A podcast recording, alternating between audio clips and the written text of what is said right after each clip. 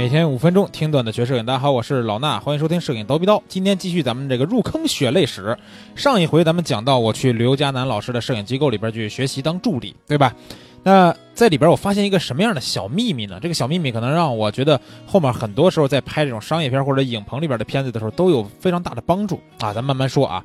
当时去当助理呢，其实在这个整个的工作室里边，助理非常的多啊。其实你如果说在现场协助拍摄的人是非常多的，为什么？因为当时刘丹南老师他是有他的这个学员班啊，那会儿他就在做教育啊培训这种，然后他的学员班呢。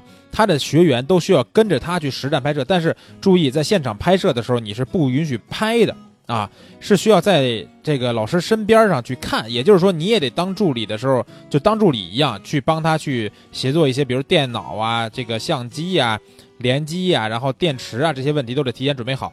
然后另外呢。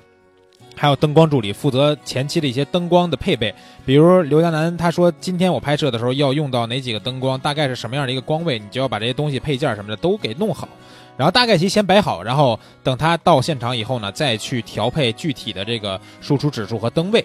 啊。然后还有一些更小的这种小助理啊，比如说我刚开始去的时候，肯定是一个更小的小助理嘛，那就需要干嘛呢？比如说去搬一些道具，对吧？前期呢，把这个影棚里边的一些这个东西给它准备好，然后各种各样的这个怎么说，就是比如说我们拍摄的时候需要的所有的东西都得提前给弄好，就是刚开始会干一些体力活，然后拍完以后呢，也需要把这些这个影棚里边的一些这个东西都给它还原啊。那会儿我记得最有印象最深刻的一点是什么？就是现场所有灯光啊，都需要要。拍完以后，把它全都收起来。你虽然感觉说哦，今天有拍摄，明天有拍摄，对吧？那为什么我不能摆在这儿呢？那不行啊，必须每一个都是要把它收好，然后定期的还需要去擦拭他们这些灯光啊、这些道具什么的，把它都弄干净。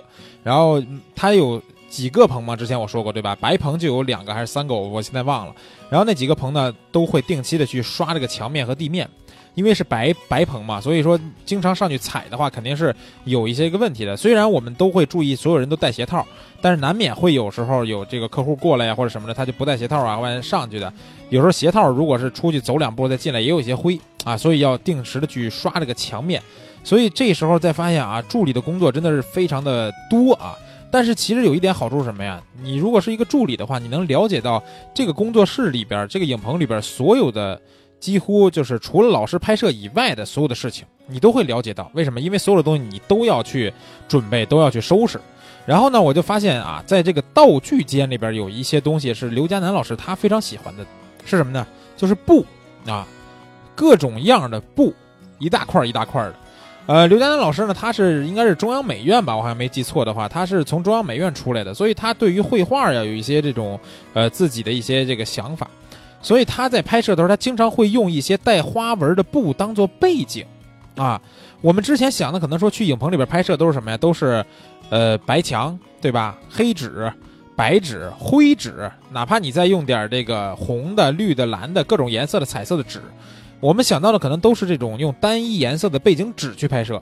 但是这个反这个用单一颜色的背景纸去拍摄的时候，你如果是拍人像创作的话啊。说实话，它那个质感呀，有时候会觉得有一点普通啊。